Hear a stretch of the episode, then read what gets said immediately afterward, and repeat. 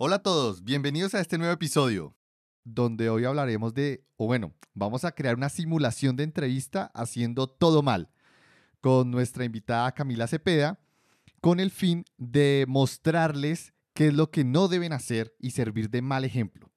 Porque normalmente en este tipo de mm, charlas que se pueden llegar a presentar y las hemos visto en YouTube, las hemos visto en Instagram, las hemos visto en Clubhouse, aquí mismo en Space yo también las he hecho, pero a veces como que no queda claro qué hay que hacer y qué, hay, qué no hay que hacer. Entonces vamos a hacer esta vez un ejercicio de vamos a hacer todo mal o vamos a intentar hacerlo todo mal y Camila, que es, ha trabajado y es experta en el área de, de reclutamiento y recursos humanos, para darnos unos tips y hacer como una introspección luego de la mala entrevista o después de cada pregunta, porque pues la idea tampoco es hacer toda una entrevista real, ¿no?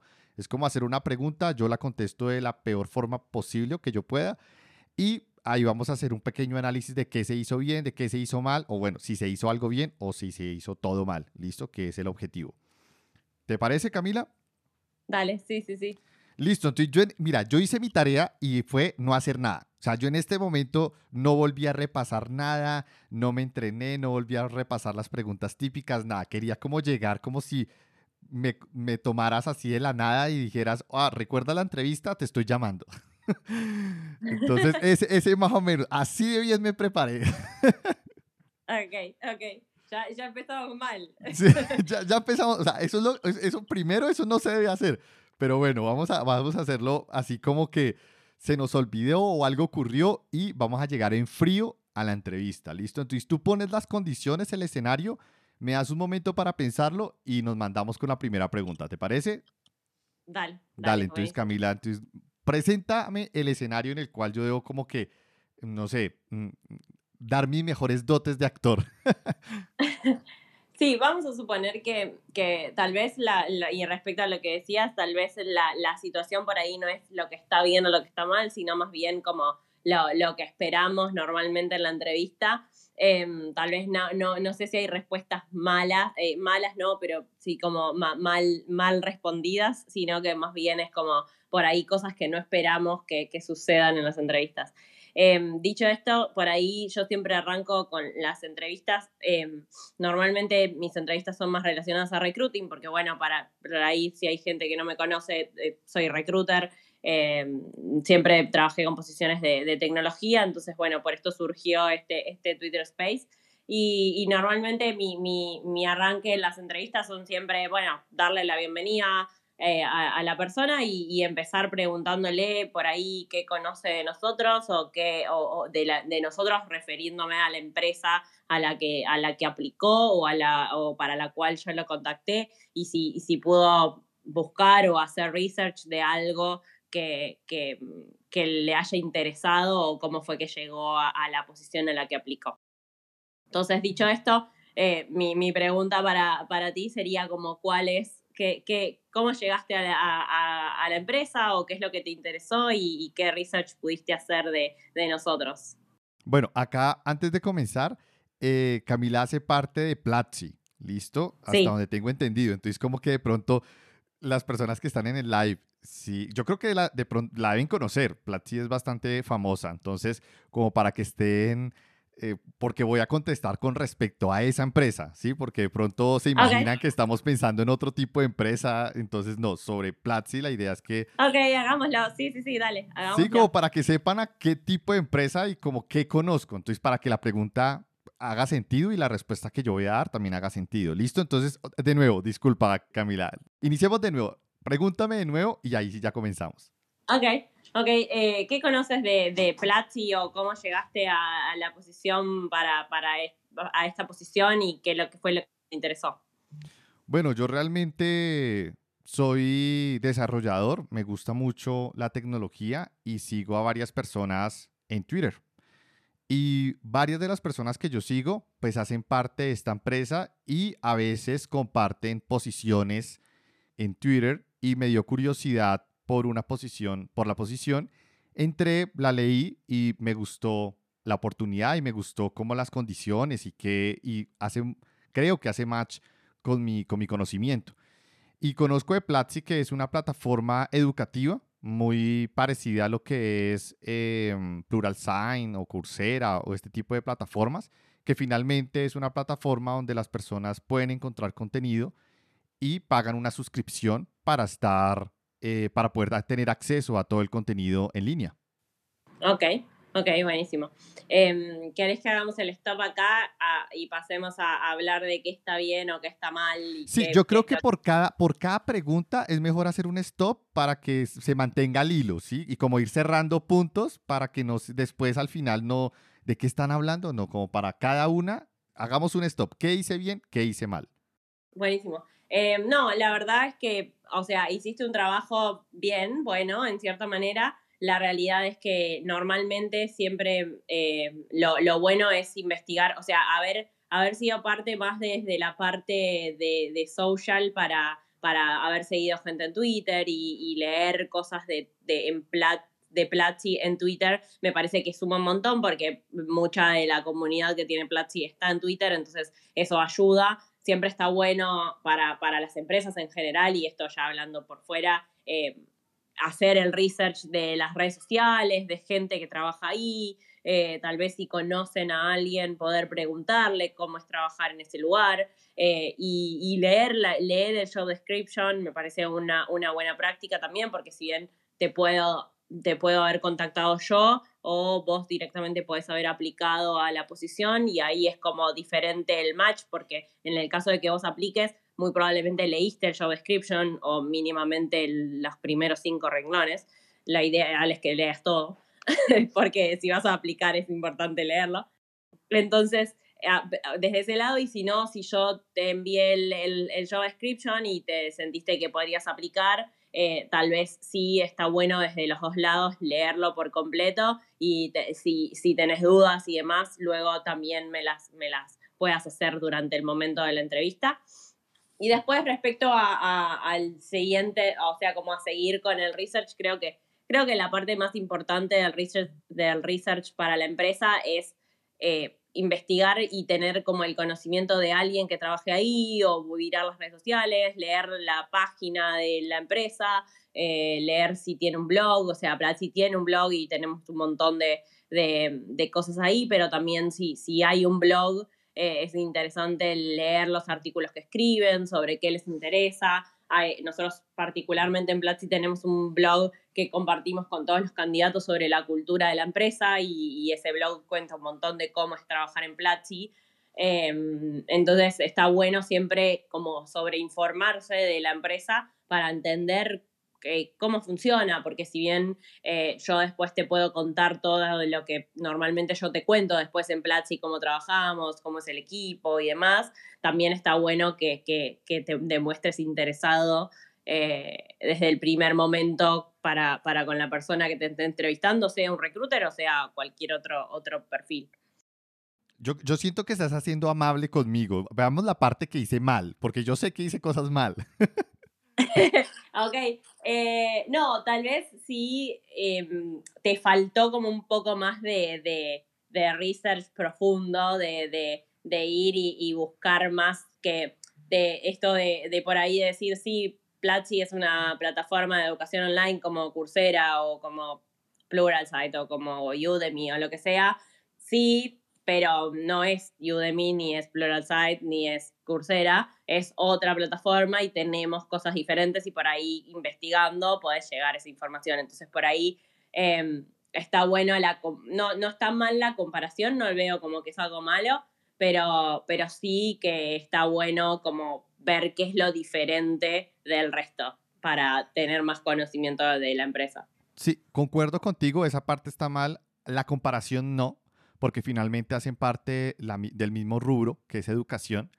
Pero si a mí me está interesando trabajar en Platzi, creo que debo tomarme el esfuerzo y entender por qué me gusta y es diferente del resto. Al menos, claro, no voy a entrar al detalle porque es la primera pregunta o la primera eh, de la entrevista, ¿sí? No quiero desgastarme mucho tiempo respondiendo y recuerden que las, respuestas deben ser cortas pero muy concisas.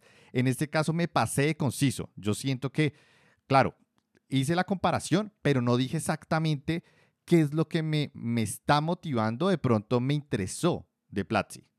sí, por ahí fuiste como más, eh, como más diste la respuesta tipo que todos esperamos, o sea, yo normalmente, o cualquier persona que aplica un trabajo y va y dice, sí, sí, yo leí el job description, la verdad que me parece súper interesante y sí, buenísimo, pero puede haber más información que no hayas leído y por ahí como la, la proactividad de ir a hacer un research sobre lo que estés eh, a lo que estés aplicando me parece que es importante porque va a ser la empresa en la que después posiblemente llegues a trabajar, entonces es interesante como saber más cosas de la empresa porque obviamente las puedes preguntar durante la entrevista, está bien hacer preguntas, pero también está bueno llevar preguntas de información que hayas encontrado.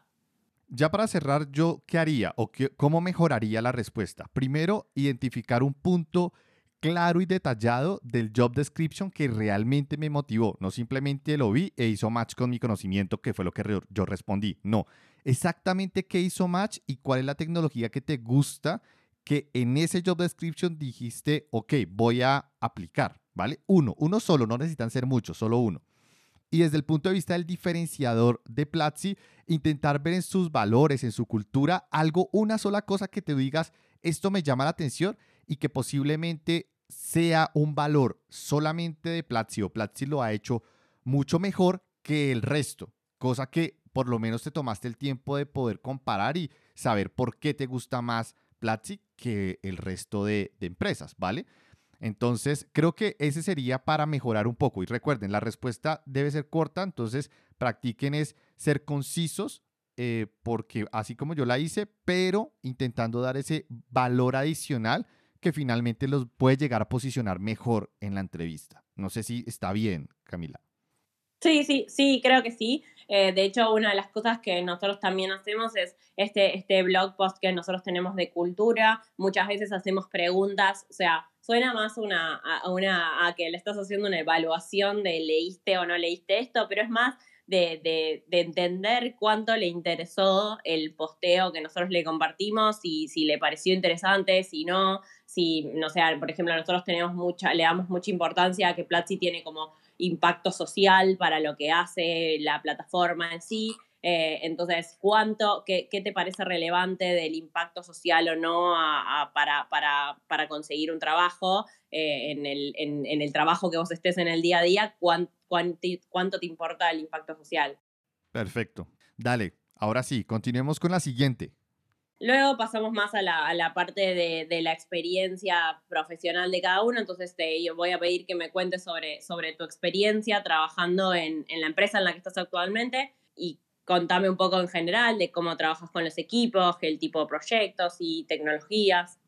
Bueno, Camila, yo actualmente estoy en una empresa también de tecnología. Me enfoco específicamente en todo lo que tiene que ver con despliegues de infraestructura en nube con herramientas que me permiten automatizar dicho despliegue, ¿vale? Me gusta mucho y trabajo bastante con herramientas de DevOps para hacer todo este proceso de automatización. No siempre he trabajado en este campo, de hecho donde estoy llevo cuatro años trabajando en este campo, pero el resto de mi experiencia laboral ha sido con base de datos, con desarrollo de aplicaciones, bueno, ha sido todo un mix dependiendo de la empresa en la cual pues vaya entrando, ¿sí? Eh, siempre me gusta asumir retos, entonces a veces busco algo que tenga una base parecida a lo que anteriormente estaba trabajando, pero que incluya algo adicional en lo cual me pueda volver experto o pues tenga otros retos intelectuales de, aprendizaje. Y ya, eso sería. Ok, buenísimo.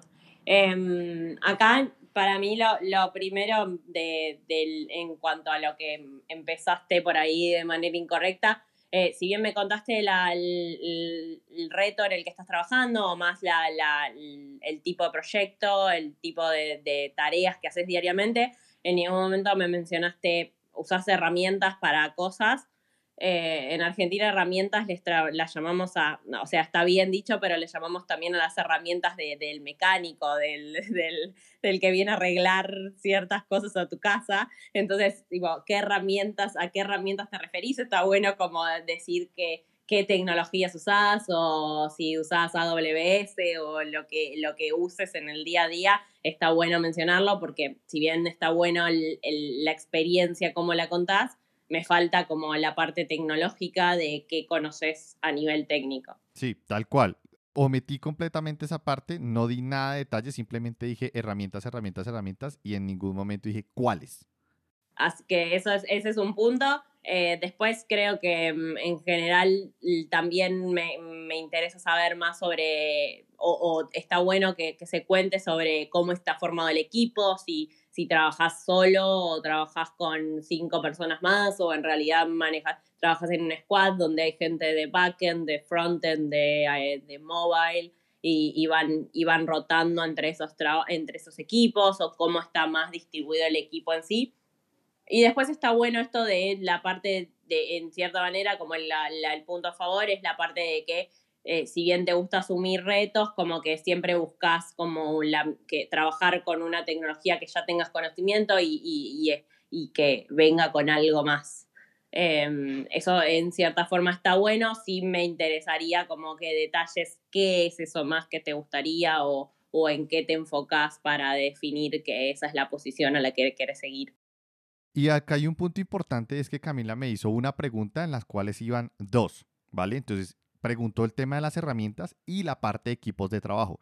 Es muy bueno de pronto detenerse antes de responder una pregunta cuando uno sabe que está compuesta y más bien detenerte y, decirle a la persona que te está entrevistando, decirle, bueno, primero voy a arrancar con la parte de herramientas que uso en mi día a día, luego la parte de mm, mi experiencia y por último el equipo, cómo está distribuido y cómo trabajo actualmente. Como para que primero te sirve le sirve a uno para estructurar qué es lo que uno va a decir, ¿vale?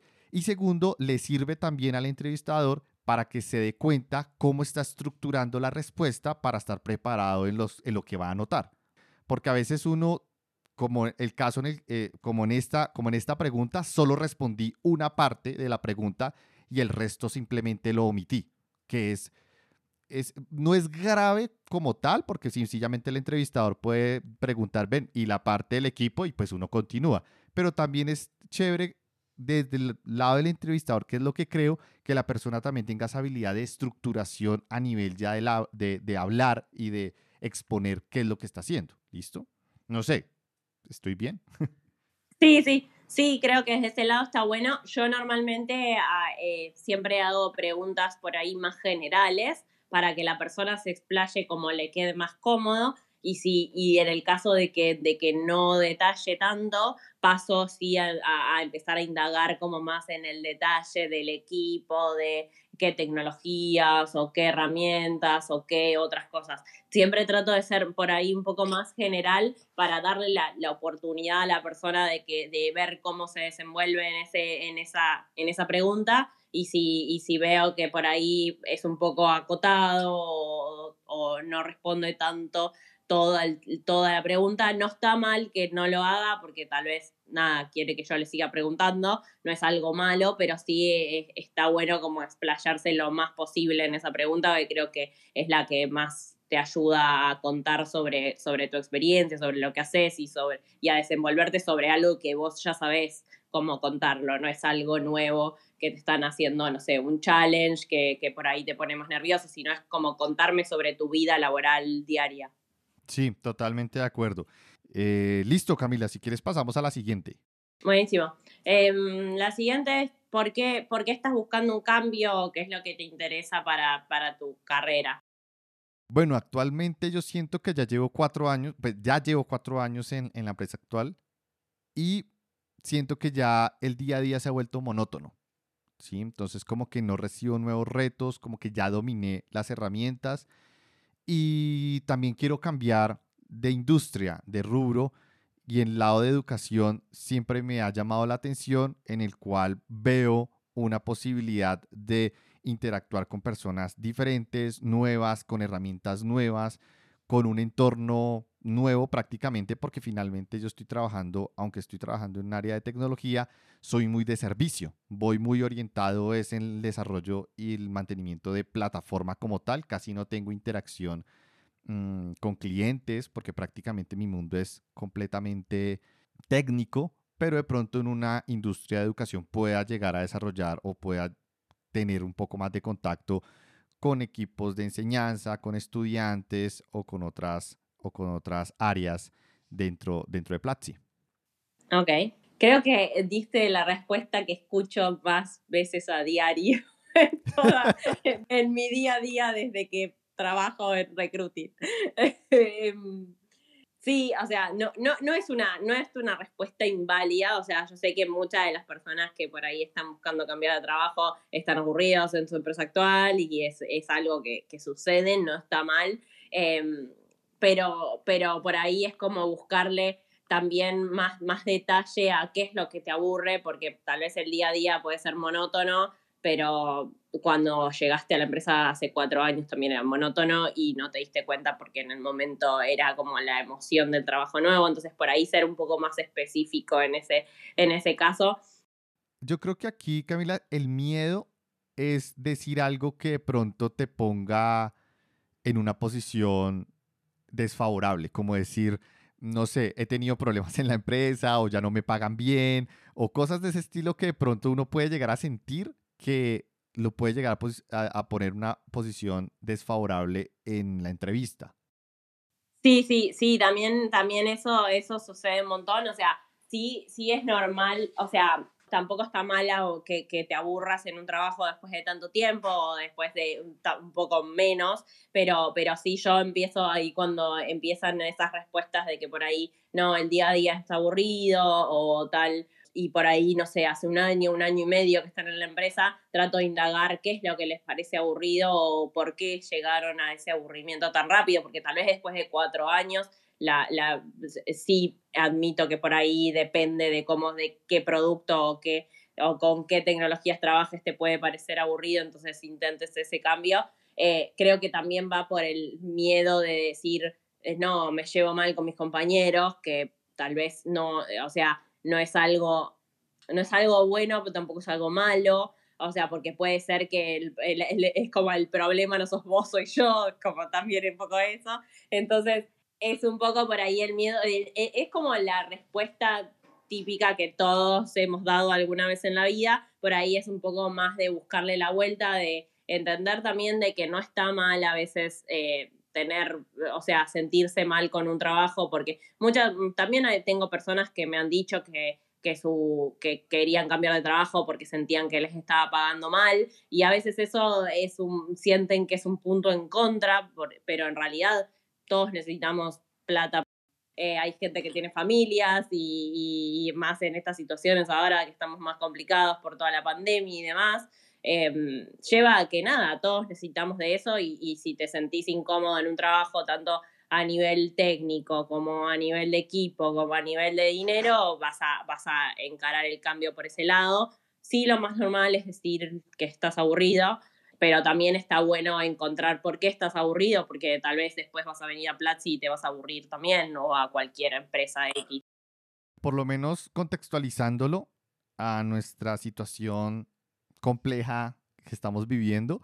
Por ejemplo, en mi caso, actualmente yo voy a mudarme a otra ciudad, otra ciudad donde la empresa en la cual estoy me dice, una vez que finalice la cuarentena o bueno, porque ahorita estamos completamente remotos desde ya, desde mayo del año pasado o antes, desde abril, nos dijeron que íbamos también remoto hasta mayo del próximo año y ya de ahí volveríamos a las oficinas. Entonces, cuando volviéramos a las oficinas, por ejemplo, tenemos pues que estar en la ciudad donde fuimos contratados. Entonces, como yo estoy pensando en mudarme, yo ya hablé en la empresa y me dijeron, listo, pero el, el tema es que puede que podamos moverte, ¿sí? Mover tu contrato, moverte y que continúes en la nueva ciudad que estás eligiendo.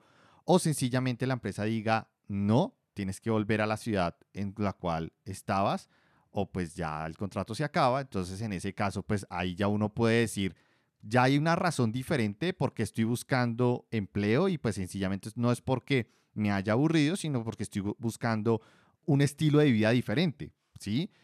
Ya viéndolo desde un punto de vista un poco más planeado. Y hay otra, por ejemplo, es que no siempre uno busca cambiarse porque está aburrido, porque tiene un problema en, en la empresa. También uno puede llegar a buscar otros empleos sencillamente porque se ha estado entrenando o ha estado estudiando nuevos cursos o ha creado un nuevo conocimiento en el cual quieres entrar a profundizar y crecer como profesional. Y no es que tenga nada que ver con la empresa que actualmente estás. ¿Listo? Entonces, también es ver esos puntos. Normalmente las personas cuando buscan otro empleo es porque ya se aburrieron o pasó algo en la empresa en la cual están y por eso quieren cambiar. Pero también los, eh, les aconsejo que a veces no esperen a que algo así ocurra. También pueden planear estar en una empresa por tanto tiempo y planear con base a lo que están estudiando y lo que están volviéndose expertos para pasar a otro empleo de pronto mejor pago en otra empresa. No necesariamente tiene que ser algo negativo en la empresa que actualmente están. ¿O tú qué opinas, Camila? Sí, sí, sí, en eso estoy completamente de acuerdo. O sea, también hay veces que decidís, o sea, yo creo que cuando, cuando decidís cambiar de trabajo, por ahí ya es algo que por algo en particular, puede ser esta situación que, eh, situación que me mencionás de, de, más de la vida remota, creo que se está dando mucho más ahora con, con todo lo de la pandemia y es mucho más común. Varias personas me han dicho que querían mudarse de ciudad o esas cosas, entonces eh, nosotros, no sé, en Platzi, en el caso de Platzi, nosotros teníamos oficina en Bogotá, pero la realidad es que ahora pueden vivir también en cualquier parte de Colombia, entonces mucha gente se ha mudado para otras ciudades y eso es, es, es 100% válido. Hay gente que quiere ir por ahí más en lugares más tranquilos y hoy en día al tener la posibilidad creo que, que está bueno.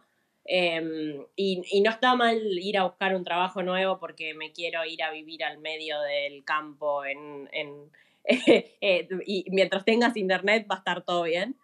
Starlink, la nueva empresa, la empresa de internet de, Elon Musk, esa, te sirve así en medio de la nada, pero tienes internet. Listo, perfecto. Entonces ya estamos solucionados ese tema. Y después sí, también esa, esa cuestión de que hay, o sea, muchas personas también eh, quieren ir a trabajar, tienen una empresa em, en la que sueñan trabajar, o sea, en la que yo diría, yo quiero trabajar en, no sé, las típicas, o sea, voy a decir lo, típico siempre, pero digo, hay gente que aspira a trabajar en Google, hay gente que aspira a trabajar en Twitter o en lugares así, y no está mal ir a aplicar cuando estás trabajando en otra empresa y tal vez la estás pasando bien y los proyectos son interesantes, pero vos querés ir a trabajar y te preparás para eso o querés dar un salto de que hoy en día trabajas más en el área de backend y querés pasar a, trabajar en el área de data science, entonces estuviste formando, estuviste haciendo cursos y preparándote para eso y aplicar a posiciones de data science eh, porque querés dar ese salto a otro lado profesional, también está bien. Tal vez la entrevista iba a tornarse más en que en, entender tu, cambio profesional o entender cómo viniste trabajando todos estos años, pero no, las empresas siempre están abiertas como a, contratar personas que por ahí hicieron una carrera de, de, mobile o de backend o de otra carrera y deciden pasar a data science, a frontend o a otra área. Sí, completamente, completamente de acuerdo. Listo, entonces Camila, dale, siguiente. Eh, la siguiente es, eh, me, gustaría que me cuentes cuál es el mayor desafío a nivel de, proyecto, a nivel técnico, que, en el que has trabajado. Bueno, uno de los mayores retos en los cuales he estado en la empresa actual en la que estoy ha sido montar una landing zone. Una landing zone es una serie de configuraciones eh, a través de herramientas de despliegue automatizado como lo es Terraform en la cual se definen unas reglas, todo por código, para recibir el nuevo proyecto que va a ser desplegado. Esto dio pie para que yo me volviera un poco más experto en el área de, de infraestructuras code, porque era una tecnología que realmente no conocía en su momento, tuve que aprenderla muy rápido porque estaban pidiendo el proyecto en poco más de un mes. Entonces, claro, tuve como una semana para aprenderlo. Después, eh, mientras esa semana iba aprendiendo, tenía que ir recolectando la información con el cliente. Luego empecé a desarrollar eh, prácticamente mm, los primeros módulos solo porque mis otros compañeros estaban en otro proyecto, entonces casi que no tenía mucho apoyo al comienzo. Y ese fue uno de los proyectos más estresantes porque habían muchas variables en juego. Tenía que hablar con el cliente, tenía que estar alineando el desarrollo con respecto a los nuevos requerimientos del cliente y fue un poco desgastante. Al final pues se logró, pero ese, ese proceso realmente me gustó porque aprendí algo nuevo, pero la forma en que tuve que abordarlo así tan imprevisto y tan rápido me desgastó bastante y, y realmente mm, al final pues aprendí una nueva tecnología, pero como que uno sale demasiado agotado después del proceso. Ok, ok. Creo que esa respuesta eh, eh, está bastante bien. Eh, ahora, ahora le tengo que encontrar la parte mala, pero... ¿Me quedó bien? pues yo, yo, bueno, dale, dale, a ver, ¿qué, qué partes malas tú identificas?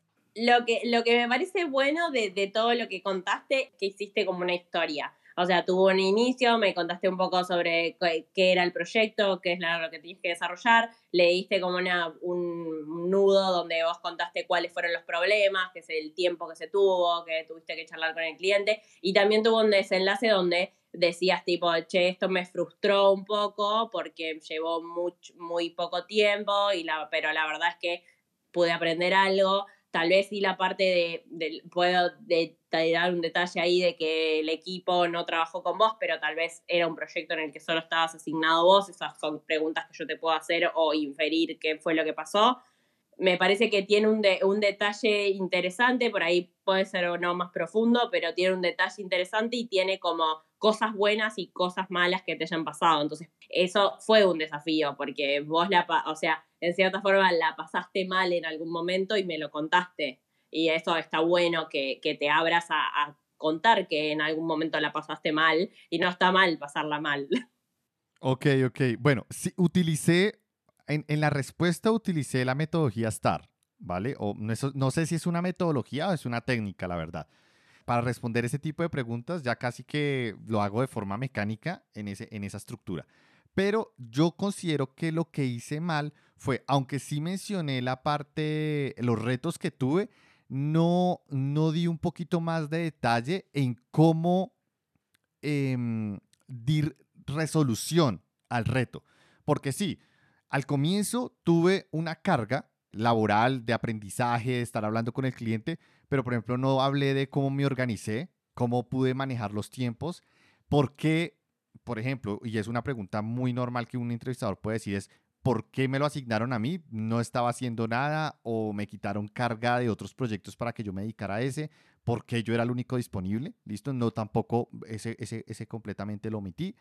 Y otra cosa que hice mal es que a pesar de que lo estructuré en, esa técnica de estar para contar la, historia, en la parte de conclusiones o al final cuando uno espera cuáles fueron esos, esas tareas realmente que di resolución, me enfoqué o sentí que repetí muchas veces que me habían dejado solo y que fue un reto porque al, al comienzo estaba eh, abandonado. Entonces, creo que aunque sí pueden haberse, pueden presentarse proyectos de ese estilo y es normal que aparezcan en una empresa, no dar tanta relevancia al tema de que me dejaron solo, sino simplemente es mm, confiaron en manejar la primera fase del proyecto solo, fue estresante y realmente fue retador, ¿sí? como que darle una parte positiva y una parte negativa, no todo negativo. Creo que ahí lo hice mal, o no sé cómo tú lo ves.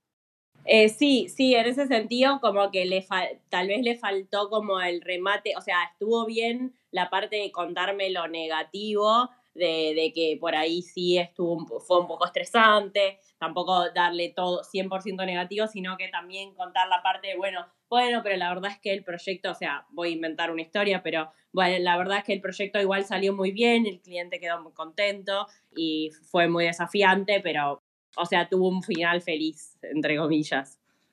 Sí, sí, tal cual, tal cual. Entonces, como que eh, es bueno utilizar y de hecho practicar esa técnica, estar y con cosas cotidianas. O sea, háganse ustedes preguntas de qué hiciste en la mañana, qué hiciste en la tarde o qué vas a hacer el día de mañana. Intenta como narrar la historia en esa estructura, porque al final es una técnica extremadamente sencilla y que permite estructurar bien lo que uno quiere expresar.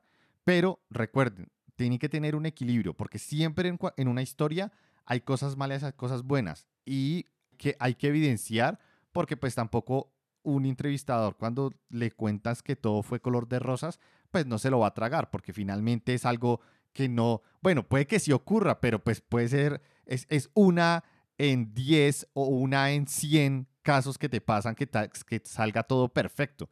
Y tampoco eso es lo que se espera. También se espera que cuentes qué retos tuviste y qué, cómo te afectó, cómo lo, le diste solución, que es pues una historia típica y normal que ocurra, ¿vale?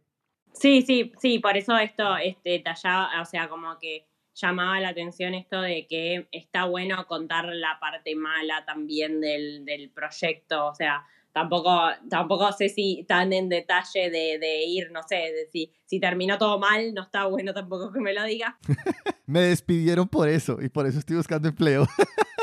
si llegamos a eso, como que no sé si quiero saber tanto, ahí sí va a estar del todo mal, pero, em, pero sí como dar el detalle de que, de que fue una situación estresante, de que, o sea, no, qué sé yo, creo que en todos los trabajos siempre todos tuvimos alguna situación estresante en la que la pasamos mal con algo. Eh, y no por eso está mal, creo que lo, lo, importante es sobrepasarlo y cuál fue el aprendizaje de eso y después hacer una retrospectiva de por qué eso, de por qué eso salió mal. Pero sí está bueno esto de que decís de, de, de usar esta metodología STAR para, para dar las respuestas. Creo que en general en todas las preguntas la podríamos usar y, y aplicaría. Listo. Siguiente. Esto está chévere, esto está chévere, me gusta. Em, después, bueno, a ver, para que este, me hice una mini listita de preguntas, pero tampoco tenía, había hecho tantas, así que estoy pensando nuevas. Bueno, ahora vamos a poner el lado contrario y voy a preguntarte cuál fue la situación más difícil o más estresante o más mala, como no sé cómo encasillarla, el que hayas tenido que atravesar y, cómo lo solucionaste. O cuál fue el problema por ahí, no, no una situación difícil o estresante, sino el problema más difícil que tuviste que atravesar y cómo lo, cómo lo sacaste adelante. Vale, esa, esa historia es bastante interesante porque eso fue en mi anterior trabajo, al anterior en el que actualmente me encuentro. Y fue, mm, en esa no fui, no era técnico, era vendedor y era vendedor de tecnología.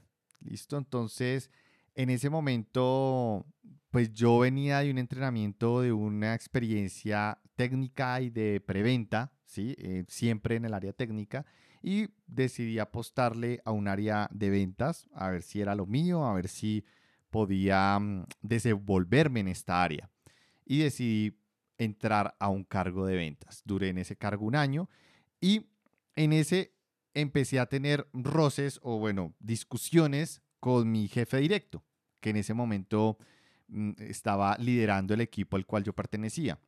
Y era porque, aunque yo tenía un, un background de preventa y había visto y siempre acompañaba a los vendedores, pues este proceso de vender tecnología y sobre todo tecnología en nube es un poco más diferente, es un poco diferente y yo lo hacía remoto. Entonces yo era un telesales entonces tenía que estar llamando a los clientes. Pues acá tuve un problema con mi jefe porque pues no estaban, los primeros meses no estaba recibiendo, eh, no estaba teniendo suficientes oportunidades, como que no les estaba dando seguimiento a las que ya tenía y tuvimos un roce porque pues al final yo le mencioné que yo estaba siguiendo esta estructura, se la mostré, él decía que eso estaba mal y cuando yo le dije, ven, entonces sentémonos los dos, hacemos el proceso y ahí fue cuando todo empezó a ir mal porque la primera respuesta de él fue, para eso lo contraté, porque usted es el que tiene la experiencia para hacerlo y yo también tengo experiencia y no, no necesitaría yo estarles enseñando. Entonces creo que desde ahí todo empezó a ir mal porque la relación se deterioró porque finalmente no percibía un respeto por esta persona y yo perdí completamente el respeto hacia él y veía cómo trataba al resto del equipo. Entonces como que fue una situación muy complicada. Y al final, aunque yo intenté darle resolución, decidí pues simplemente renunciar, busqué, buscar un nuevo empleo y que es en el que estoy actualmente, volví al área técnica porque siento que de pronto en ventas es, el ambiente sea de esta forma y pues no, no es algo que realmente me agrade mucho, entonces prefería al, al área de técnica, que es donde me siento cómodo. Ok, Em, creo que acá la, la, parte por ahí más mala es como haberte, o sea, la, la relación, la, las relaciones con, con, las personas creo que son una de las cosas bastante importantes dentro de, del equipo y si yo sé que por ahí tuviste una situación problemática con alguien y más que sea con tu líder directo, voy a tratar de indagar más sobre eso y ahí es donde por ahí está mal eh, ser como tan transparente con la situación. O sea, está bueno contarlo tal vez, pero tratar de usar las palabras correctas o tratar de, de ser polite en la forma de que, bueno, no, no nos llevamos bien, tuvimos algunos encuentros, listo, seguimos con, con lo que sigue, porque eh, el detalle de que, de que hubo discusiones, de que, de que de, que trataba mal llega al punto de que por ahí es como, bueno, esto me empieza a hacer como red flags en ciertos lados. Claro, porque puede ser que, porque acá no estás escuchando obviamente y no vas a tener la posibilidad de escuchar el otro lado de la historia.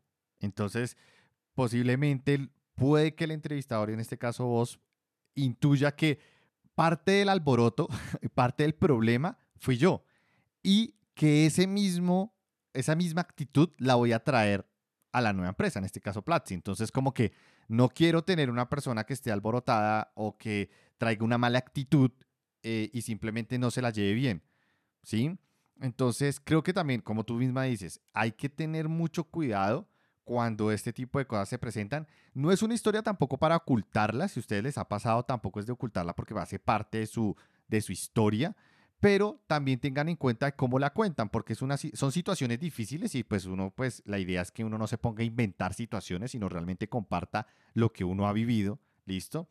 Y esa es una situación en la cual uno puede verse inmiscuido y sencillamente uno tiene que saber narrarla, ¿sí? Obviamente, en este caso, pues yo en, en la narración hablé que se tuvieron unos roces, que se faltó al respeto y la la relación se deterioró después de eso. Entonces, claro, si tú dices eso, puede ser que la otra persona te trató mal y tú, y cuando intentaron continuar o, estar eh, en reuniones o más adelante cuando intentaron continuar la relación, pues entre los dos de alguna forma se estaban tirando indirectas o simplemente ofendiéndose y pues al final nunca fue nunca la persona, que en este caso yo fui capaz de resolver el problema o utilizar recursos para mitigar o simplemente comprender por qué se empezó a deteriorar e intentar resolverla. ¿Listo? Yo creo que hay que tener mucho cuidado en cómo, cómo se narra eh, o si vale la pena narrarlo, porque pues en este caso no hubo un buen resultado y finalmente me terminé yendo de la empresa. Porque tengan cuidado con la pregunta, porque Camila lo que hizo fue preguntar es una situación difícil y cómo la resolviste. En este caso no, no, no se resolvió, me fui. En realidad como que tu solución fue tipo, bueno, ¿sabes qué? No me importa, voy a buscar otro trabajo, tengo otra oportunidad y para mí ahí juega con el, el hecho de, de cuánto puedes como aguantar esa situación y cuán perseverante sos ante esas, ante esas situaciones y, y si tu solución es como voy a buscar otra oportunidad es como un poco extraño. Claro, la primera situación compleja que me, me enfrente, voy a empezar a tener roces con mis compañeros y al cabo de unos meses, ¿sabe qué? Chao, ya, me cansé. Entonces, como que también hay que tener cuidado con eso. Hay que escuchar muy bien la pregunta, porque en este caso es, la pregunta era muy clara y era una situación difícil y cómo la resolviste o cómo eh, al final terminó en buenos términos. En este caso no hubo una resolución, no terminó en buenos términos y simplemente me terminé yendo. Entonces, tengan preparado esas historias personales que realmente tuvieron un, un resultado positivo o neutral en los cuales ustedes tuvieron parte de o fueron propositivos en parte de la solución, ¿vale? Entonces, para que lo tengan siempre presente porque no es simplemente responder lo primero que se les venga a la mente la primera situación, sino estar preparados en cuáles son buenas compartir.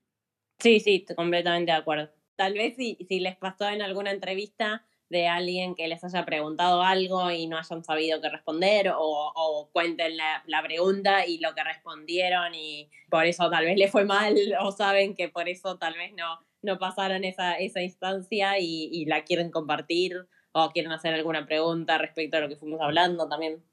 Pues a mí este ejercicio me ha gustado. Em, yo creo que deben tener en cuenta que no dejen una entrevista al azar es un proceso muy importante en su vida laboral y va a ser parte como de esas experiencias que hasta pueden narrar, pueden contar con otras personas de cómo hicieron el proceso, qué hicieron bien, qué hicieron mal. Y, y me refiero no lo dejen al azar porque hay demasiados recursos en Internet para que se preparen y lo hagan bien.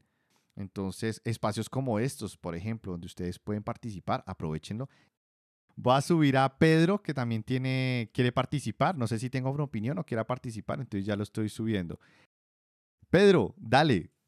Eh, ¿Qué porcentaje de vulnerabilidad sería válido en, ese, en esas preguntas donde uno no, no tiene esa fortaleza o esa destreza para, o no tiene la experiencia para, para responderla? 50, 50, 60, porque también hay un tema de marketing ahí, es cómo sortear ese tipo de preguntas en la cual no, no estás familiarizado.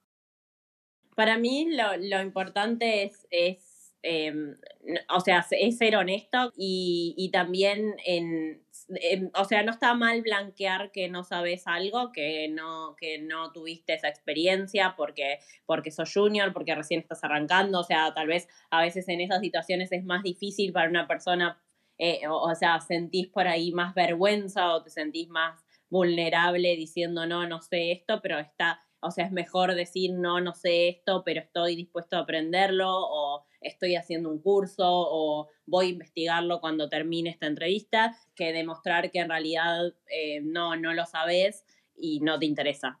O sea, e, es importante mostrar el, como el interés desde ese lado y estar dispuesto como a que si algo no lo sabes, tal vez es algo que sí no te interese aprender para tu carrera porque es algo relacionado a mobile y vos haces frontend o algo relacionado así, pero, pero sí estar como abierto a aprender nuevas tecnologías a, o aprender eso que no sabes hoy y, estar dispuesto a, a, tenerlo para un futuro.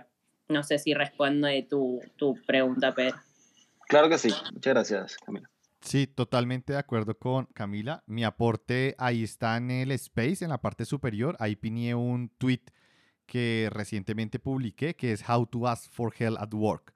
Súper invitados a leer el artículo a Harvard Business Review, que me parece muy bueno, donde exploran como ese, esos puntos a tener en cuenta a la hora de pedir ayuda. Porque no, o sea, no debería uno estar pidiendo ayuda cada vez que uno, apenas en el momento en que uno le coloquen una, asignan una tarea o algo que no estás familiarizado y de una vez pedir ayuda, creo que deberías tomarte un tiempo prudente para intentar comprender la situación en la cual te encuentras antes de solicitar ayuda, como por lo menos decir, oye, yo lo intenté, vi por este lado, por este otro, y según mi conocimiento debería irme por aquí, pero encontré esta información, como dar un poco más de contexto para que cuando vayas a pedir ayuda a la otra persona, pues ya sea, le sea más fácil entregártela.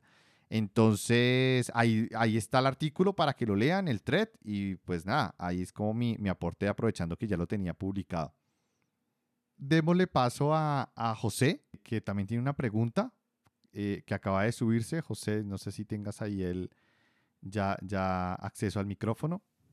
Quería mencionar también que eh, escuché antes que estaban hablando sobre el tema de las entrevistas. También quería mencionar sobre eso que el tema de las habilidades blandas en general es muy importante para un equipo. Me ha tocado trabajar con gente que es muy buena a nivel técnico, pero no puede comunicar bien sus ideas o, bueno, eh, quizás tiene el ego muy alto o tiene otros problemas que no le permiten desempeñarse bien en el equipo. Entonces, estas personas solas pueden trabajar muy bien, pero cuando están en un equipo se vuelven una traba para que el equipo avance. Y bueno, eso también es importante tenerlo en cuenta a la hora de integrar a una persona nueva al equipo. No solo son las habilidades técnicas, sino todo lo demás. Sí, creo que, que, un poco fue lo que fuimos eh, hablando con, durante las, las preguntas y las respuestas y, y, eso. Creo que estoy completamente de acuerdo con, contigo. O sea, la, la idea un poco de, de las entrevistas que yo hago a, nivel de recruiting son más para ver esa parte de cómo solucionan los problemas o cuáles son los que consideras desafíos o cuál que, por qué está buscando cambiar de trabajo, cuál es su experiencia a nivel, o sea, en todas esas preguntas hay, hay siempre un soft skills que destaca y, y yo busco a ver qué, cómo hace esa persona contándome la, cuál es la, contando las respuestas de desarrollo a ver si esa persona tiene los soft skills necesarios para ser parte del equipo, pero sí estoy completamente de acuerdo que, son súper importantes, porque bueno, son parte, es la, es la parte humana y es también la, la, que más importa dentro del equipo para pues, formar un buen equipo. Por ejemplo, dos habilidades blandas que puedes desarrollar estando remoto es una, la parte de aprender a explicar las cosas. Entonces puedes leer libros como El arte de eh, Art of Explanation, que es un libro bastante bueno. Hay cursos en internet, en YouTube o, o, artículos que hablan de cómo explicarlo y cómo empezar a redactar tus propios artículos sobre temas que tú sientas que son complejos. Y otro, por ejemplo, aprender a hacer preguntas y de unas preguntas técnicas, saberlas estructurar para que otra persona te pueda ayudar pues para eso tienes Stack Overflow. Entonces, cada vez que tengas alguna pregunta o de pronto ver en Stack Overflow cómo están redactadas esas preguntas que tienen buenas respuestas, entonces como que también te puede ayudar, pues en este momento de una forma remota, como a ir desarrollando algunas habilidades que ojalá ya cuando salgamos de esto te, te permita desarrollarlas más fácil, pero por lo menos tomar los recursos que actualmente tienes para, para desarrollarlas, para mejorarlas. Hay una pregunta de Ulises Ulises, tienes el, micrófono. Sí, muchas gracias. Eh, primero, buenas noches y qué padre estos espacios que se están abriendo para todos. Eh, doy un poquito de mi contexto para que se aprenda. Yo llevo poquito de salir de la universidad. Igual estudié tecnologías de la información y la comunicación eh, y ahorita me he dedicado, el, el camino de la vida me ha llevado a trabajar en empresas institucionales eh, gubernamentales, a escuelas, eh, centros de investigación, secretarías de seguridad y siempre he trabajado en equipos muy pequeños. Entonces, por lo tanto, eh, por lo general siempre me ha tocado empezar un sistema desde cero y acabarlo por mi cuenta. después la vida me permitió entrar en específico al desarrollo backend y ahorita que ya empecé a moverme, me ha costado mucho, o sea, tengo empleo, me va bastante bien, pero ya que quiero buscar como oportunidades más grandes, eh, me he topado con esta limitante tal vez de no sé yo como back qué portafolio puedo entregar. Digo, sé que el, frontend, pues, o un desarrollador que es más a páginas o a cosas visuales, pues puede crear un portafolio con, con ejemplos, pero yo como back nunca he sabido si crear como un API para mostrar más o menos cómo es que desarrollo, cómo es que desarrollo y acomodo mi código, qué, qué tecnologías ocupo, y entre otras cosas. Entonces me preguntas esto, yo como back, ¿qué tipo de portafolio puedo entregar? Este es mi tema. Como tú mismo lo dijiste, para los frontend es algo muy visual, lo que pueden empezar a trabajar, pero los back lo tenemos un poco más complejo. Por ejemplo, para backend puedes tener varios. De hecho, uno de los que yo más recomiendo porque son fáciles de demostrar tus capacidades son los asistentes virtuales. Entonces, por ejemplo, en mi caso, yo soy desarrollador backend, me encanta el backend el frontend lo trabajo, también me gusta, pero pues mi corazón está en el lado del backend. Y ahorita estoy creando un asistente virtual que yo lo llamo Pangram Bot, ¿sí? Que está en Telegram. Y este, por ejemplo, tú le envías unas palabras y te devuelve la pronunciación correcta. Luego tú puedes hacer un reply a esas palabras pronunciándolas tú mismo y te hace la corrección, que tanto lo, respondiste bien y que tantas respondiste o bueno, pronunciaste mal. Todo esto, por ejemplo, a través de un asistente virtual, porque finalmente no estás desarrollando nada nuevo eh, desde, el lado, desde el punto de vista de front, porque estás utilizando una plataforma como lo es una aplicación de, mensajería, puede ser Telegram, pero ya entras a mostrar, tienes como que algo que la gente puede percibir de qué es lo que tú haces, ¿sí? Y qué habilidades tienes. Entonces, claro, cuando yo ya entro a explicar qué es lo que hay detrás del asistente virtual, aparte de las herramientas que utilizo, utilizo AWS y otras herramientas y unos servicios de, Amazon Web Service, pero yo hablo más desde la perspectiva de arquitectura. Entonces, ¿qué es lo que estoy por detrás construyendo? ¿Qué, eh, por ejemplo, estoy utilizando serverless, estoy utilizando base de datos, estoy almacenando o no la información, las palabras, los audios de las personas, lo estoy almacenando, cómo le almaceno, cómo lo hago backup, eh, cómo estoy haciendo la administración de todo el despliegue de la aplicación. Ese tipo de cosas se te facilitan y también tú lo puedes compartir en gráficas, ¿sí? Entonces como que, bueno, este asistente virtual que ustedes pueden utilizar en este link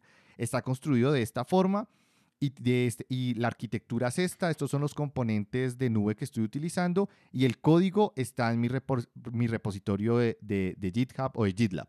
Yo creo que ese sería un enfoque que considero que es bueno porque finalmente muestras también una visión de arquitectura que es muy útil a la hora de ser desarrollador back. También las herramientas que utilizas las herramientas de desarrollo, las herramientas de nube, en este caso, en mi caso es AWS, y cómo lo y un producto final que las personas pueden interactuar que realmente está construido, que es un asistente virtual. Solo, solo agregaría a, tu respuesta, Joan, eh, solo agregaría em, esto, ¿ok? Si, si, van a tener repositorios en, en repos en GitHub, ¿ok? O, o donde, Bitbucket, donde, donde ustedes quieran tenerlos, ¿ok? Como parte de, su portafolio como backends. Eh, oigan, dedíquenle un montón, ¿ok? A, a, tener un buen README en el repositorio, ¿ok? El, el README, el README muchas, muchas personas que, que van a revisar su, su repo eh, muy posiblemente no pasen del README, ¿ok? Y, pero, y si alguien realmente, y si, si encuentran un README que es una belleza, eh, al que se le puso cariño, que tiene capacidad de storytelling, de narrativa, donde están explicados los detalles que dijo Joao, este, va a ser mucho más fácil que, que, pasen a un siguiente nivel, ¿ok? Y, y, con, y con eso me, me, despido por hoy, ¿ok? Fue, muchas gracias Camila por, por haberme eh, arrimado para acá.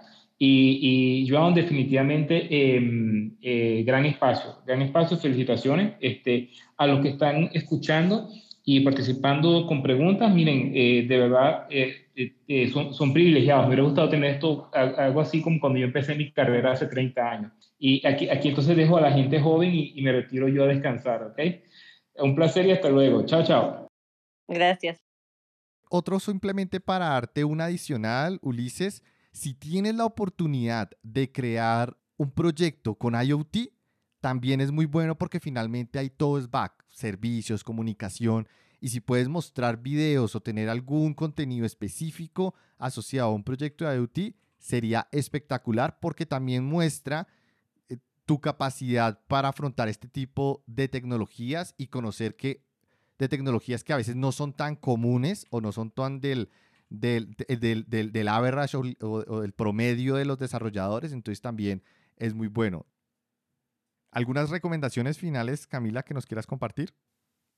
Eh, sí, una de las cosas que me quedó también que de lo que venimos hablando, más relacionado a las preguntas y eso, eh, algo importante para, para las entrevistas es que preparen preguntas para hacerle al, al entrevistador normalmente, no, o sea, yo siempre hago la pregunta de, ¿tenés preguntas? ¿Te gustaría saber algo que no te conté? ¿O te interesa eh, preguntarme algo específico que tal vez no hablamos durante el, durante el transcurso del, de la entrevista? Eh, es importante que digo, en el research que hayan hecho sobre la empresa, en todo lo que yo te cuento sobre, sobre Platzi o lo que te cuente cualquier recruiter sobre la empresa, si tienen dudas, preguntas, eh, no, no hay preguntas tontas, me parece que es más importante sacarse todas las dudas que, que uno tenga em, con, con, el recruiter o la recruiter que, te esté entrevistando o, mismo también después en las siguientes entrevistas, siempre hagan preguntas eh, siéntanse libres de preguntar lo que, lo que les parezca y que lo que sientan necesario. Me parece que, que si alguien te dice que, que, está mal lo que estás preguntando, no, no, está mal tu pregunta, sino que el entrevistador es el que está mal. Entonces, lo, lo importante es que, que, se muestren, aparte de mostrarse interesados por otras cosas que, que les resulten interesantes de la posición o de la empresa, eh, pregunten, pregunten todo lo que tengan ganas. Si ustedes después entran a trabajar esa empresa, eh, tienen que haberse sacado todas las dudas que puedan llegar a tener, sea de beneficios, sea de salario, sea de técnico, sea de, de lo que sea. Sí, totalmente de acuerdo. Y bueno, Camila, estuvo bastante interesante. Fue un espacio bastante enriquecedor para todos. Muchas gracias, Camila, por tu tiempo. Desearles feliz noche. Gracias. Chao, chao. Chao, chao.